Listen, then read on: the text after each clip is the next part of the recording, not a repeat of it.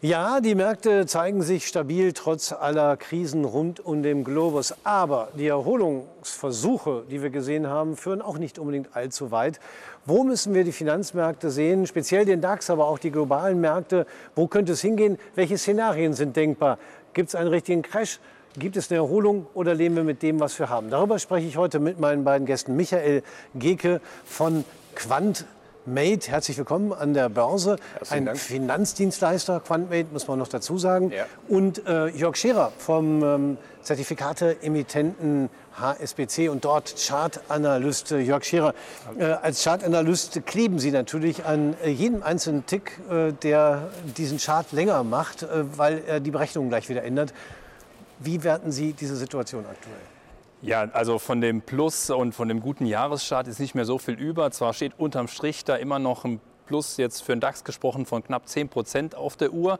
Aber der September war holprig, war eine große Herausforderung. Auf Sicht der letzten drei Monate sind wir minus 5 Prozent unterwegs. Das zeigt allein schon, dass wir ein bisschen in deutlich schwierigerem Fahrwasser uns befinden und es zeigt auch die jüngste Kursentwicklung. Die Erholung ist äh, in der letzten Woche genau da abgebrochen, wo eigentlich die technisch relevanten Marken sind und deswegen ist es im Moment deutlich holpriger, was die Situation charttechnischer Natur beim DAX betrifft, als das vielleicht in den ersten fünf, sechs, sieben Monaten des Jahres der Fall war. Ja, Michael Gicke, Sie betrachten den Markt ja auch in gewisser Weise analytisch, auch äh, auf die vergangenen Daten bezogen. Nur Sie wenden andere Methoden an. Sie äh, sind jetzt nicht der klassische Chartanalyst, sondern Sie sind ein Analyst äh, der Zahlen, äh, der Algorithmen. Ja. Ähm, wenn Sie den Markt sich jetzt anschauen, äh, wie werten Sie ihn? Naja, also unsere Grundlage ist, dass wir mit Hilfe von algorithmischen Systemen, also einer kompletten Mathematik eigentlich, versuchen aus den vergangenen Kursdaten und aus der Bewegung der Aktien oder auch der Indizes Rückschlüsse äh, zu ziehen, wie sich denn die Kurse in der Zukunft entwickeln. Man kann sich das ein bisschen wie die Wettervorhersage vorstellen, dass man sagt, ja, guck mal, was ist da, was bahnt sich da an und was, was können wir lernen für die, für die nächsten Tage. Natürlich, so eine Vorhersage ist auf kürzere Zeitabschnitte wesentlich präziser. Wenn man ganz weit guckt, dann wird auch eine Wettervorhersage relativ schwierig. Aber mhm. auf kurzen Zeitabschnitten kann man das ganz gut machen. Wenn man das auf den DAX mal anschaut, äh, auf den Index, äh, dann muss man sagen, äh, da stimme ich dem Jörg absolut zu. Was wir gesehen haben, war Anfang des Jahres eigentlich eine, eine schöne, eine schöne Rallye, die auch begründet ist auf der Basis der Entwicklung der Hoffnung auf öffnende Märkte in China. Aber am Ende des Tages nach dem ersten Monat, so arg viel hat sich eigentlich im DAX ja gar nicht mehr mit getan. Die ganze Rallye hat sich mehr oder weniger ausgelaufen. Ähm, mit ein bisschen Spitzen nach oben und ein bisschen nach unten hat sich das Ganze mehr oder weniger in einer Seitwärtslage. Ähnlich wie der Dow Jones. Äh, viel ist da nicht passiert. Wir liegen knapp 10 Prozent vorne, glaube so irgendwie bei 8 Prozent oder sowas zum jetzigen das ist und, und, und viel Impulse haben wir momentan im DAX jetzt nicht so gerade momentan. Also die Voraussicht, wo sich der DAX insgesamt entwickelt, das wird eine spannende Frage sein. Der Charttechniker kann ja immer auf Hilfsmittel zurückgreifen. Eine der wichtigsten ist äh, der gleitende Durchschnitt der vergangenen 200 Tage, genannt 200-Tage-Linie. Ähm, da gucken Charttechniker ganz extrem drauf. Welche Rolle spielt die im Moment? Ja, also erstmal gucken wir uns die 200-Tageslinie von unten an. Und äh, ja, das ist vielleicht dann auch so die Schnittmenge zwischen QuantMate und äh, dem technischen Analysten an der Stelle. Die Renditeaussichten, wenn wir uns unterhalb der 200-Tageslinie befinden, die sind deutlich schlechter als im Vergleich zur positiven äh, Situation. Wir notieren als DAX oberhalb dieser meistbeachteten Klettungslinie. Und dadurch, dass wir uns das jetzt von unten anschauen, würde der Techniker im ersten Schritt einmal sagen, ähm, es ist äh, kein Aufwärtstrend mehr, es ist sogar vielleicht ein Abwärtstrend und es passt eben 15.644 Punkte, um auch die Nachkommastelle zu bedienen, ist die 200-Tageslinie im DAX und das wäre für mich auch sozusagen der Signalgeber. Ja, wir befinden uns ja jetzt im Jahresschlussspurt im vierten Quartal unter saisonalen Gesichtspunkten immer eigentlich eine sehr, sehr gute Börsenphase. Aber das ist das Must-Have für mich, der Trigger, der Signalgeber, dass man als Anlegerin, als Anleger auf eine Jahresendrallye hoffen kann, dass wir diese Schlüsselzone 15.500, 15.600 Punkte und dann noch on top bestätigt durch die 200-Tageslinie zurückerobern. Das wäre eine ganz wichtige Marke, die unsere Zuschauer am besten mitnehmen aus der heutigen Sendung. Ja, also Sie sagen, solange das nicht passiert ist, sind die Aussichten trübe. Ähm, andererseits ist ja der Pessimismus schon länger im Markt, Michael Gecke, und viele sind auch gar nicht investiert. Können negative Nachrichten im Markt überhaupt so viel anhaben? Ja, aber das ist genau der Vorteil. Ähm, äh, der, der, Pessimismus ist äh, relativ hoch, wenn man die verschiedenen Sentimentindikatoren anschaut, die von einer ganzen Menge von Analysten äh, rausgegeben werden. Schauen wir mal den, den äh, äh Bull Beer Index an, von, von äh, beispielsweise von der, der Bank of America oder den Gear N4 Index, die sind alle eigentlich eher im negativen Bereich. Äh, auf der anderen Seite, wenn man es mal ein bisschen fundamental anschaut, auch fundamentale Aspekte reinbringt, dass die, dass die Cashquote äh, relativ hoch ist äh, im Verhältnis eigentlich dazu und der Pessimismus in den Aktien an einem Punkt ist, wo eigentlich die Frage ist, kommen wir noch weiter runter? Also wir haben eigentlich eher den Pessimismus im Markt. Das ist eigentlich mehr ein Kontraindikator mhm. und ähm, vor dem Hintergrund, wenn man die Einzelaktien anschaut und nicht nur den Index, sondern sich mal die Einzelwerte anschaut, äh, dann ist der größte Anteil der Aktien eigentlich mehr prädestiniert, um nochmal für den äh, Jahresendspurt ein bisschen Munition zu liefern. Hm, ja, Jahresendspurt ist ein äh, guter äh, Hinweis, denn äh, das ist ja das, wo der eine oder andere darauf hofft und wo zumindest in der letzten Woche so ein bisschen Hoffnung aufkam, die relativ schnell wieder erstorben ist. Aber fragen wir Jörg Scherer, äh, wie groß kann man sich Hoffnungen auch mit Blick auf vergangene Jahre machen, ähm, dass äh, das vierte Quartal doch gut wird, also wir eine kleine Jahresendrallye doch noch kriegen. Wenn man das statistisch auswertet, und da sind wir noch mal, glaube ich, sehr dicht beieinander. Äh, beim DAX hat man eine Historie seit 1988 äh, zur Verfügung. Das vierte Quartal ist mehrheitlich positiv äh, gewesen, brachte also Kursgewinne. Äh, es ist sogar so 30 von 35 Jahre, also eine sehr, sehr überzeugende Trefferquote, die wir da hatten.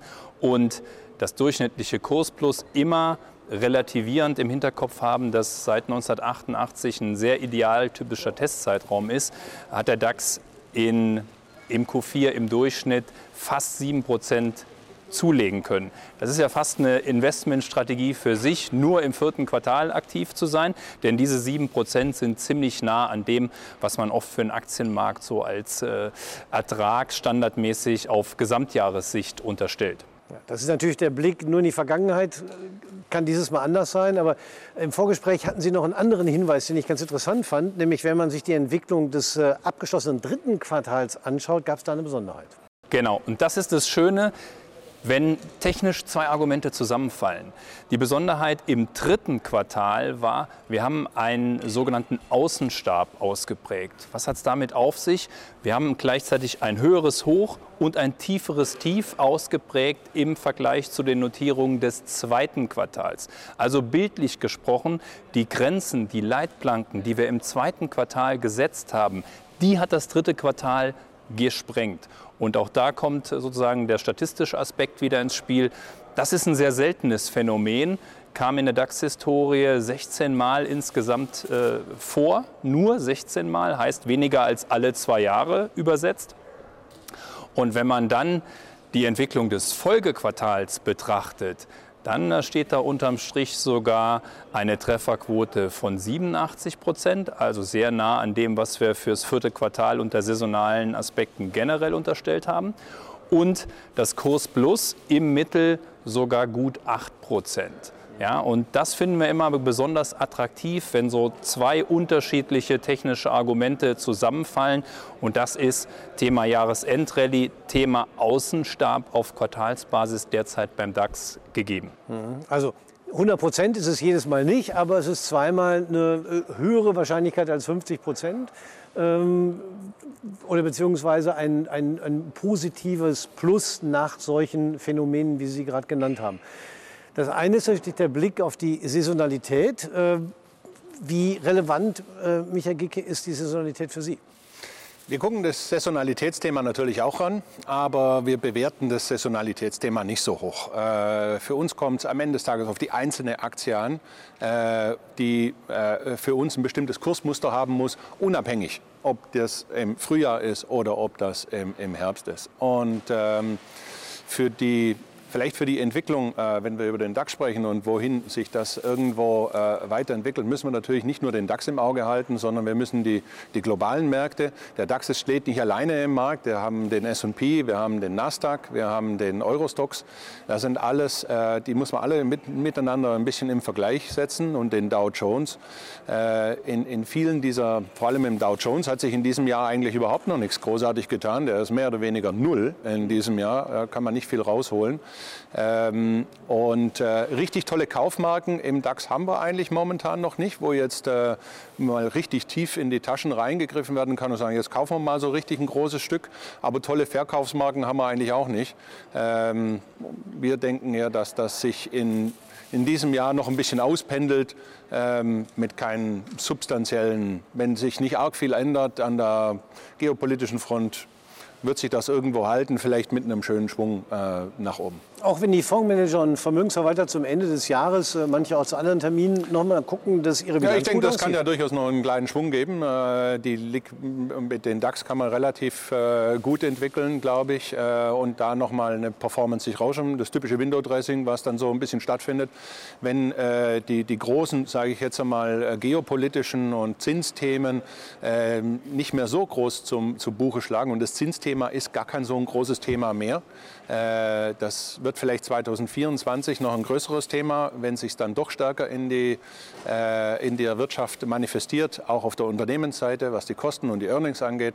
Aber für dieses Jahr denke ich, ist für viele fast schon ein bisschen der Drops gelutscht. Mhm. Ähm, und äh, man guckt schon eher ins Jahr 2024. Ja.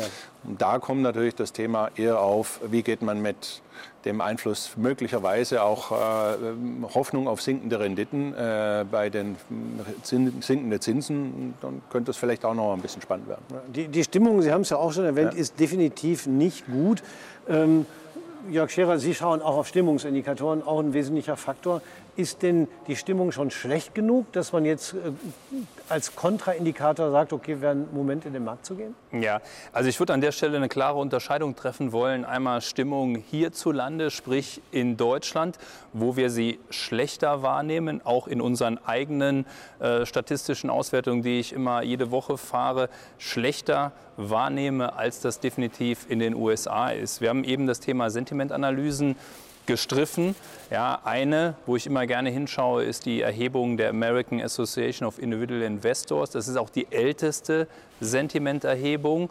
Und da ist es so, dass der Bullenanteil in der vergangenen Woche sogar gestiegen ist. Also da würde ich sagen, kann ich jetzt keinen Rekordpessimismus, den man sozusagen antizyklisch dann interpretieren müsste, erkennen. Im Gegenteil, wie gesagt, das Bullenlager sogar äh, Zuwachs erhalten in der abgelaufenen ne? Woche. Das sind die äh, amerikanischen Privatanleger und äh, da ist keine Extremstimmung drin, was ich aber auch charttechnisch sehr gut erklären kann, denn das Chartbild in Deutschland ist deutlich fragiler als in den USA. Thema S&P, Thema Nasdaq 100, die Breaks, die wir besprochen haben, unterhalb 200-Tageslinie beim Thema DAX, das haben wir in den USA nicht. Da sind die relevanten Schlüsselunterstützungen noch intakt. Und deswegen kann ich genau auch diesen Unterschied in der Stimmungslage, im Sentiment ganz gut erklären. Und äh, wenn wir jetzt äh, fragen, was der Anleger machen soll, ist es natürlich nicht ganz einfach, was die Antwort angeht. Sollte er auch diese Differenzierung im Kopf haben? Äh, was wäre jetzt das Richtige als Strategie? Ja, also beim DAX haben wir ja besprochen, ja, wir sind auf dem Niveau vom Jahresbeginn von Februar. Dann kann man als Anleger natürlich auch definitiv mal über Anlagezertifikate denken, Produkte, die mir einen Puffer bieten, die auch po hoffentlich positive Renditen liefern, wenn wir eben diese Seitwärtsphase weiter fortsetzen sollten.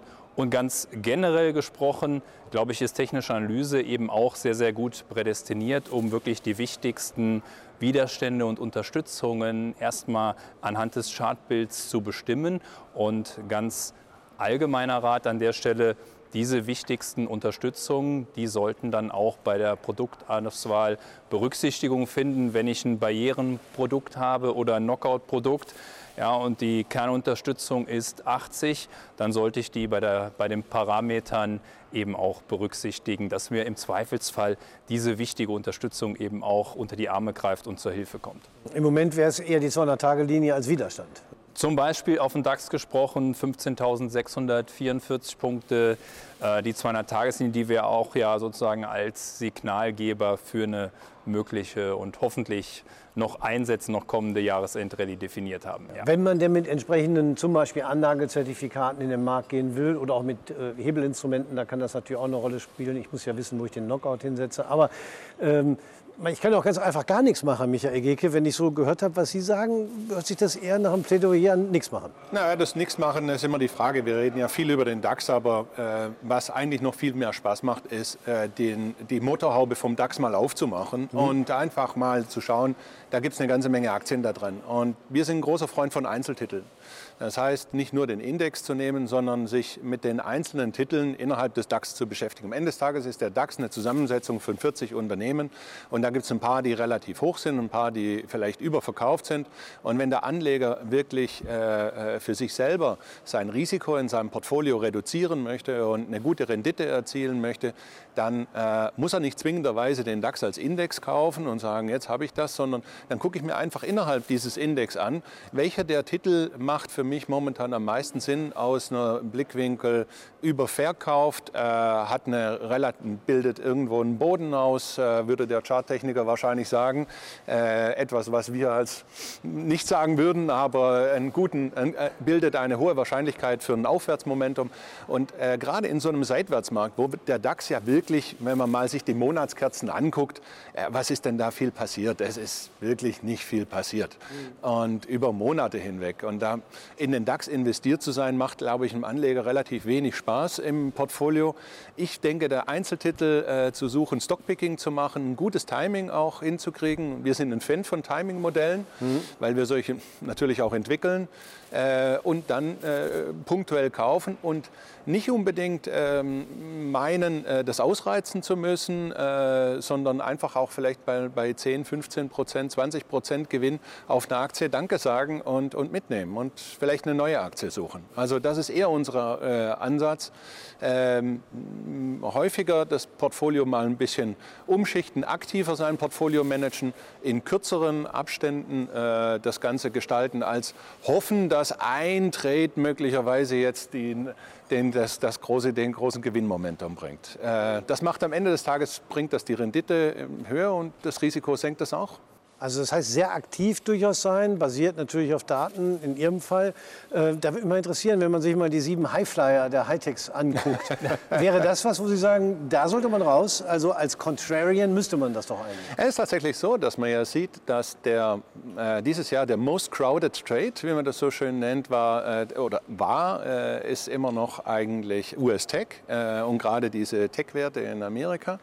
Und äh, gerade zwischen September und Oktober wir, Übergang äh, sieht man deutlich, dass dieser Most Crowded Trade sich abbaut und auch die, die Großen so langsam hier äh, Gewinne mitnehmen, Gewinne rausschälen, weil es einfach sehr, sehr gut äh, gelaufen ist. Ich, ich, Gewinne mitnehmen war für viele, die nach solchen Rallyes dann auch wirklich investiert waren. Und jetzt müssen wir vielleicht fragen, wer war denn eigentlich in diese Rallye wirklich investiert? Weil so viele, wenn man mal die Performance von den Fonds anguckt, die äh, auch in Tech investieren, dann äh, ist es nicht so, dass die äh, analog mitgelaufen sind. Also der Index ist toll gelaufen, ähm, aber ich glaube, die einen oder anderen, die gehen auch wieder aus diesen Werten so langsam raus. Und vor allem ist natürlich jetzt die Earnings, die jetzt momentan laufen, ein Schlüsselindikator für äh, die Positionierung der Marktteilnehmer. Jetzt würde ich Sie natürlich am liebsten fragen, wo sollte man reingehen, aber das ist wahrscheinlich Ihr Geschäftsgeheimnis, Ihre Geschäftsgrundlage, weil das sind ja die Daten. Nein, das, das stimmt das nicht. Also es gibt, äh, weil Sie haben ja den Punkt angesprochen, wir haben der Nasdaq zum Beispiel, ein äh, ganz toller Index, äh, der kapitalgewichtet, cap-weighted, äh, die sieben großen Werte, die man da so schön Glorious 7 nennt, die haben den Index äh, sensationell nach oben katapultiert. Aber schauen wir mal die anderen 93 äh, Werte an, mhm. dann sieht man, da ist gar nicht so viel Bewegung Bewegung in diesen Aktien eigentlich äh, mhm. passiert. Und diese Asymmetrie, diese unglaublich geringe Marktbreite ein Haus, was bei dem Index eigentlich auf 100 Beinen stehen sollte, steht plötzlich auf sieben Beinen irgendwo. Ne? Äh, und wenn man die Statistik zu solchen Marktbreiteanalysen äh, anschaut, dann sieht man deutlich, das kennt der Jörg äh, in- und auswendig. Wir laufen nur auf einem Zylinder. Wir, wir, wir sind halt relativ dünn unterwegs. Und jetzt will ich nicht sagen, dass der äh, der Hype, der da äh, jetzt sich momentan auftut mit artifizieller Intelligenz, ich meine, wir leben davon äh, und das ist unser Geschäft, ein Teil unseres Geschäfts, um die Aktien zu analysieren. Aber ähm, da gibt es sicherlich auch Konsolidierungsphasen, äh, wo der ein oder andere größere mal einen Pott wieder mitnimmt. Also wenn ich richtig verstehe, man sollte auch mal drüber nachdenken, eher äh, nicht nur in den Index zu gehen und äh, die Gewichtung so zu akzeptieren, sondern auch eine Gleichgewichtung drin zu haben. Viel stärker. Wir zum ja. Beispiel bei unseren Portfolios, die wir äh, gestalten, unsere Systemportfolios, sind alle gleichgewichtet. Mhm. Damit äh, haben wir gegenüber dem Index äh, natürlich einen Unterschied, haben aber das Risiko verteilt auf äh, die entsprechenden Aktien, die im Portfolio sind, aber immer gleichgewichtet. Mhm. Äh, das bringt uns in solchen Asymmetriephasen, wie wir sie jetzt haben in, im DAX, natürlich nicht mit der gleichen Performance nach oben. Äh, Im Tech-Bereich liegen wir bei größenordnungsmäßig 17, äh, 17 bis 20 Prozent äh, year to date mhm. äh, mit den verschiedenen Portfolios im offensiven Bereich. Ja, das ist völlig okay. Äh, und ähm, man muss eins sagen, die Tech-Portfolios sind extrem gut gelaufen. Im Verhältnis zu unseren anderen Portfolios ist das eine absolute Outperformance. Und für uns ist das ein bisschen ein Kontraindikator, weil wir den Spread zwischen den verschiedenen Portfolios uns auch analysieren, historisch. Und wir sehen immer wieder, dass dieser Spread wieder zusammenkommt, wo wir eigentlich dann mehr aus dem Tech-Bereich umschichten in eher Value oder eher S&P, ähm, breit S&P-Aktien. Mhm. Also ich glaube, dass da mehr äh, Chancen bestehen. Ja. Das ist ein sehr schönes äh, Einfallstor, weil das ist ja äh, dann das Kernasset auch des technischen Analysten, die Marktbreite zu beleuchten und gleichgewichtete Indizes sich anzuschauen. Das äh, machen wir regelmäßig, um eben wegzukommen von den chlorreichen Sieben, wie wir sie so schön eben mhm. äh, nennen. Und das Thema Marktbreite ist schon ein ganz klare, klarer Pferdefuß für die Technologiewerte. Ja, wir laufen, wir haben eben scherzhaft gesagt, auf einem Zylinder. Und das ist immer, äh, es ist für den Techniker die äh, gesunde Situation, wenn die Mehrzahl der Titel den Aufschwung trägt und ich, ich eben nur sieben, dann wird es äh, immer besonders heikel. Und das äh, ist, äh, wo wir uns die Bälle, glaube ich, ganz gut hin und her spielen können. Also wenn wir den Sentiment vielleicht ergänzen dazu, wir verwenden auch, wir berechnen ein Sentiment für die einzelnen Indizes auf der Basis der Einzelaktien. Und ähm, ein der Index, der Sentiment-Index, der Quantmate Sentiment, der ist zwischen minus 10 und plus 10.